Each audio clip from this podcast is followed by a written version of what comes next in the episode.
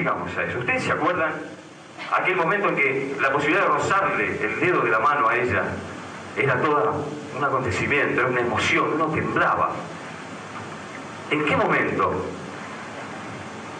el vos, el yo, el nosotros pasó a ser, pasó a ser la luz, el gas, el trabajo, el miedo a perder, el no hablar, el tenerlo al otro, el tenerlo al otro olvidado, como si fuera un mueble, el no ocuparse más de nosotros, dejar el futuro. Y el comienzo de la historia es así. Vamos a la adolescencia. ¿Ustedes se acuerdan cuando eran adolescentes? Las cosas que hacían para que podamos conquistar el corazón de ella. Táctica y estrategia. ¿A qué hora sale? ¿A qué hora va a gimnasia? ¿A qué hora va a inglés? ¿A qué hora la mamá la deja salir a la tarde? ¿A la noche no? Si va a bailar, va con el viejo, se sienta en la mesa del club. Pobre vieja que hacía el aguante para que la nena pudiera salir a bailar. Y nosotros todavía encima, tontos, le decíamos de todo a la mami, cuando gracias a ella podíamos verla en algún boliche. Y entonces yo les voy a contar una historia de un adolescente de esa época que hacía de todo.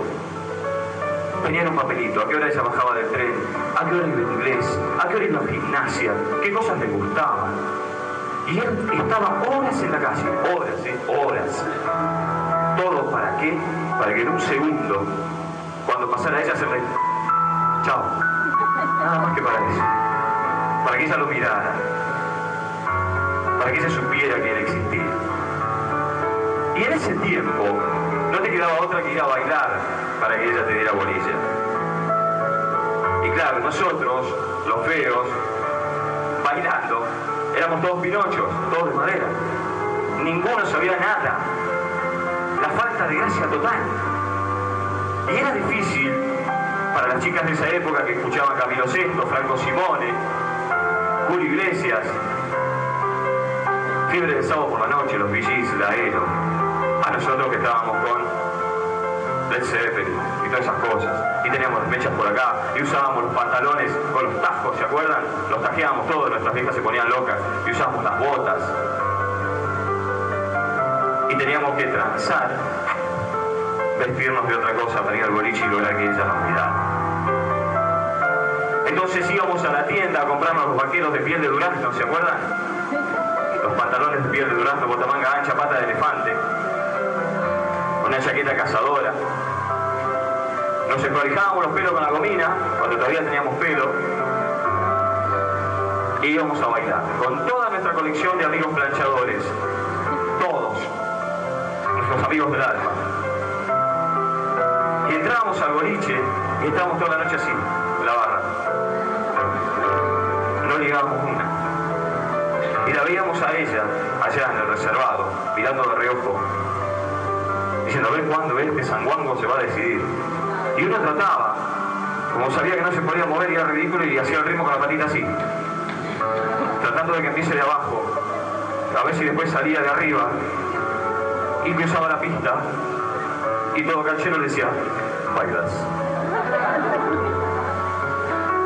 Por supuesto, se nos veían en la cara. Y además, siempre llegaba él. El simpático, el popular. El que se llevaba todas las materias pero rezaba a las maestras, lo besaba acá, lo llamaban por el nombre de pila, que ganaba siempre. Se ponía a hablar con ella y vos ya ibas cruzando la pista para decirle bailás y no podías retroceder. Entonces, ¿qué, ¿y ahora qué hago? Y cuando llegabas ya sabías definitivamente que habías perdido. Y ella te decía una frase de compromiso. Ella te decía, no, después una pieza, después bailamos. Y no terminabas de darte vuelta que ya estaba en la pista con él. Y vos volvías a la barra con tu amigo y decías, ¿y? ¿y loco? ¿y? Nada. Y te dabas vuelta así lo veías bailando decías, pero puede ser posible otra vez la ley del embudo, la mina más linda con el tipo más.